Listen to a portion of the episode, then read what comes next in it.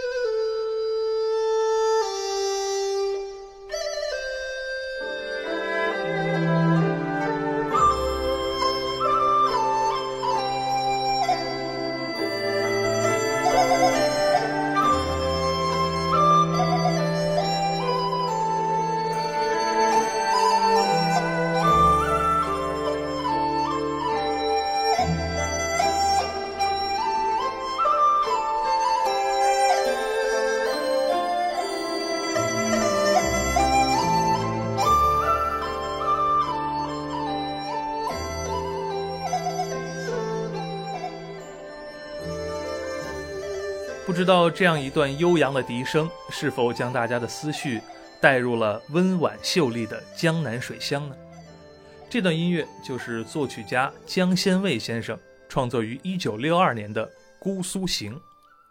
在这个音乐的陪伴下呢，我们先来介绍一些基础的知识。笛子其实是一件非常古老的乐器，在全世界各个文明的考古发现和文献记载中。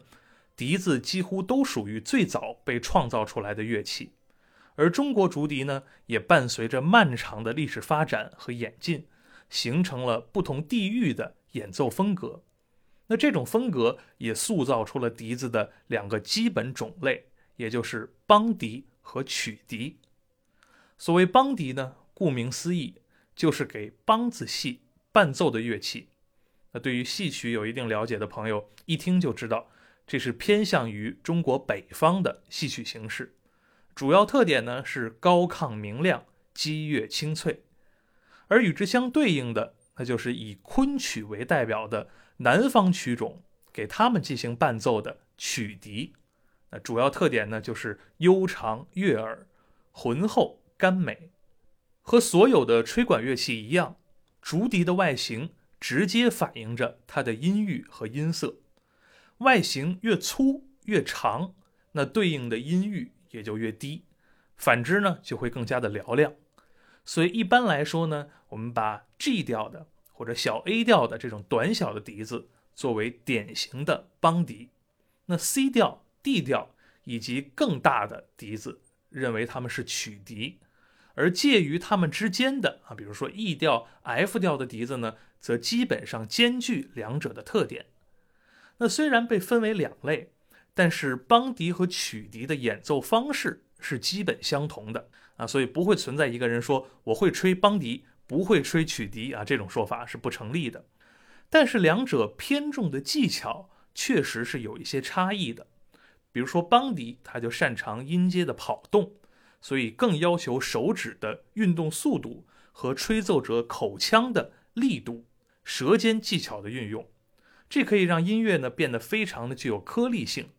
而曲笛呢，则更加注重演奏者气息的悠长稳定，指尖细腻的装饰音点缀啊，要让音乐更富有歌唱性。那这两类竹笛也就基本上对应了节目一开始我曾经提到过的关于中国竹笛南北派的概念，也就是说，北派的以梆笛曲目居多，南派的以曲笛曲目居多。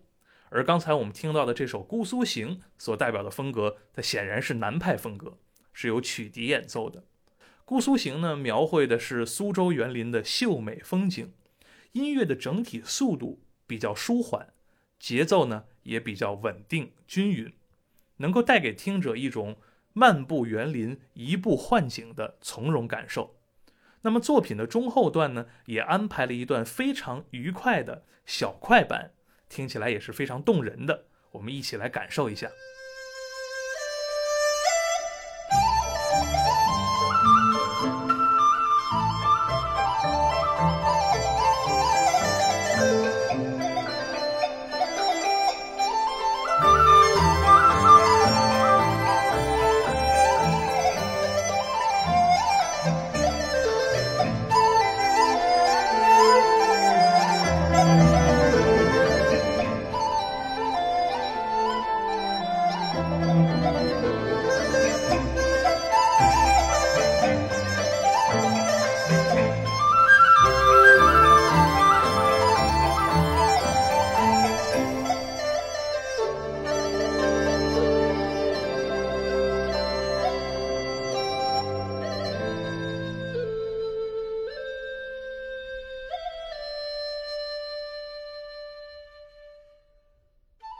在欣赏了《姑苏行》之后，我想和大家聆听的第二首作品，是作曲家宁宝生先生创作于1976年的名作《春到湘江》。作品的名字就告诉我们，这是一首展现湘江两岸秀丽春色的作品。那这部作品呢，充分地运用了湖南花鼓戏音乐的元素，旋律亲切悠扬，在听完一遍之后，大家几乎都可以唱出来。和很多经典的竹笛曲目一样，《春到湘江》的音乐也是先慢后快，情绪层层递进。而宁宝生先生非常巧妙地实现了这个加速过程当中的自然过渡。音乐先是自由的散板，然后是如歌的行板，接下来是一个小快板，最后是在高音区的热烈的快板。那这部作品应该说是充分地融合了。曲笛和邦笛的技术特点，既要求气息稳定、音色甜美，又要求在吐音部分要清晰准确，高音要轻松透亮，非常考验演奏者的水准。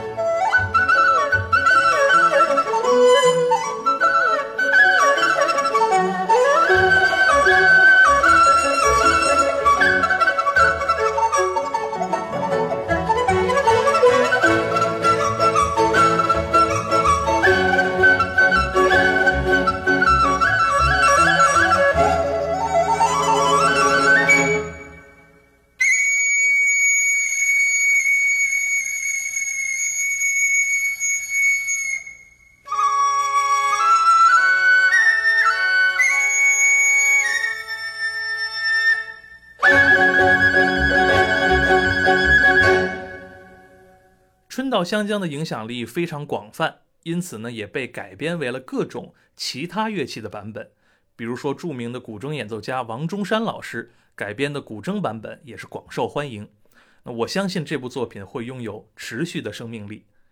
那么接下来要为大家分享的是一首带有浓郁的内蒙古音乐风格的作品，是作曲家简广义先生创作于1966年的《牧民新歌》。我相信对于竹笛学习者而言，这是一首必听必会的作品。而它在技巧上呢，同样有着兼具南北风格的特点，甜美的音色和干净的指尖、舌尖技巧缺一不可。音乐的开篇，竹笛吹奏出的旋律非常的辽阔自由，仿佛是马头琴的歌唱；而在快板乐段，伴奏的节奏呢，越来越铿锵有力。宛如奔驰在草原上的骏马，而竹笛也要引领着音乐不断加速，在作品的结尾，甚至要用花舌、扫音等等技巧共同模仿出马群嘶鸣的奇妙效果，听起来非常的过瘾，也富于生活气息。我们一起来欣赏一下吧。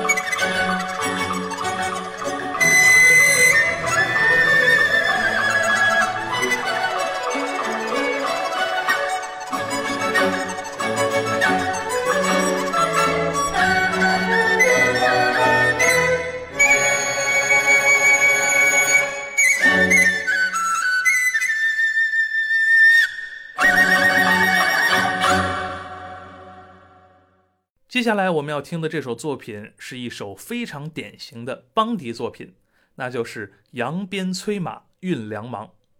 这是竹笛演奏家魏显忠先生创作于1969年的一部作品，描绘的是农民喜获丰收、运送公粮、支援国家建设的热闹场面。音乐的语言非常的朴实，旋律呢带有鲜明的东北民歌的风格，在半个世纪前通过广播传遍大江南北，可谓是家喻户晓。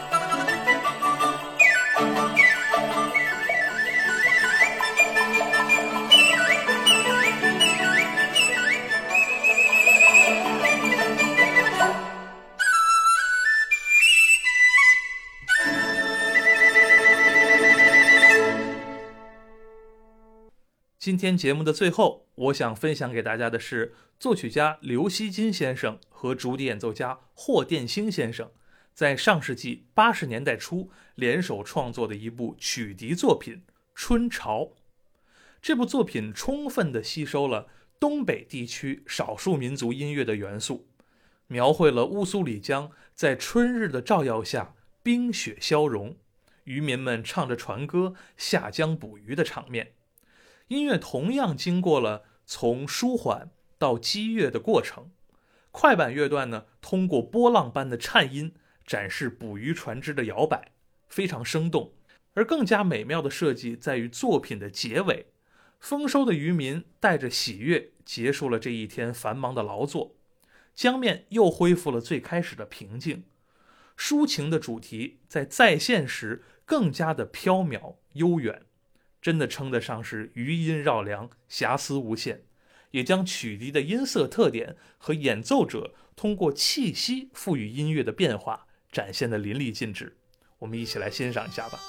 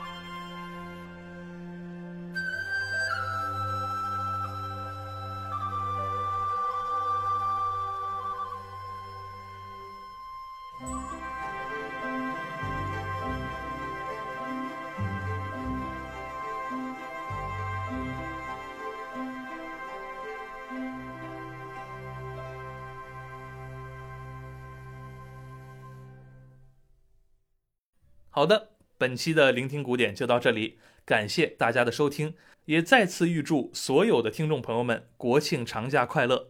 我是建叔，咱们下期节目再见。